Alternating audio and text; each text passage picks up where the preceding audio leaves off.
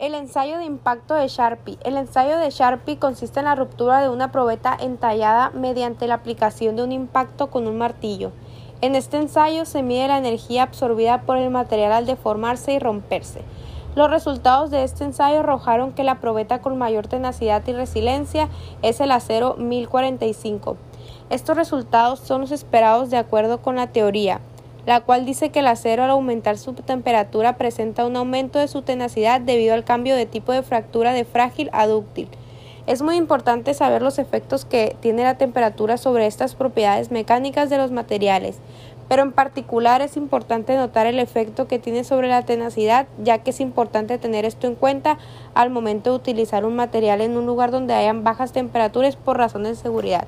Las características del ensayo son Potencia igual a 300 julios. Velocidad de caída de la masa 5.42 metros sobre segundo. Lectura analógica cada un julio y un grado. Peso de la masa 20 kilos aproximadamente. Longitud de péndulo 800 milímetros. Accionamiento manual. Elevación manual por volante. Freno por pedal y tambor de frenado.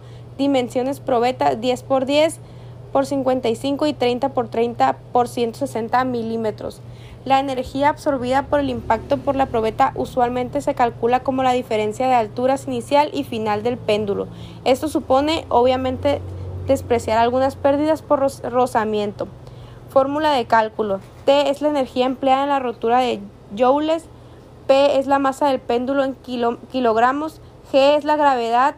H es la altura inicial del péndulo H es la altura final del péndulo, L es la longitud del péndulo en metros, A y B son los ángulos que forma el péndulo con la, con la vertical antes y después de soltarlo.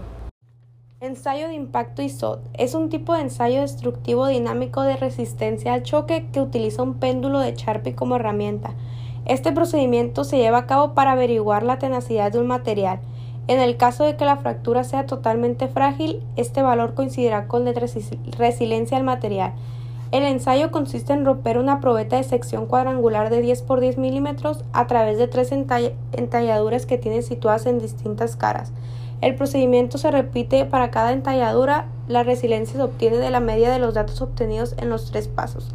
La tenacidad es una propiedad muy importante para el diseño y fabricación de materiales que trabajarán en condiciones bajo esfuerzos de impacto o en ambiente de bajas temperaturas, generalmente bajo 0 grados Celsius, además de ser directamente proporcional a la temperatura de prueba o de operación, es decir, a mayor temperatura, mayor tenacidad y viceversa, por lo cual es recomendable que las pruebas de evaluación se realicen a temperaturas extremas con respecto a las condiciones de operación bajo 0 grados Celsius para garantizar resultados.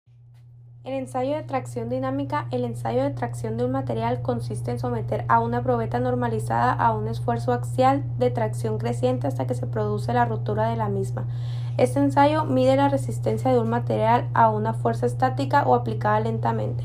Las velocidades de deformación en un ensayo de tensión suelen ser muy pequeñas. Datos extraídos del ensayo. Módulo de elasticidad. Cuantifica la proporcionalidad anterior. Es el resultado de dividir la tensión por la deformación unitaria dentro de la región elástica de un diagrama. Coeficiente de Poisson. Cuantifica la razón entre el alargamiento longitudinal y el acortamiento de las longitudes transversales a la dirección de la fuerza. Límite de proporcionalidad. Valor de la tensión por debajo de la cual el alargamiento es proporcional a la carga aplicada. Límite de fluencia, valor de la tensión que rebota la probeta en el momento de producirse el fenómeno de la sedencia. Límite elástico, valor de la tensión a la que se produce el alargamiento prefijado de antemano. Carga de rotura, carga máxima resistida por la probeta dividida por la sección inicial de la probeta, alargamiento de rotura, incremento de longitud que ha sufrido la probeta, Longitud calibrada es la longitud inicial de la parte de la probeta sobre la que se determina la deformación unitaria.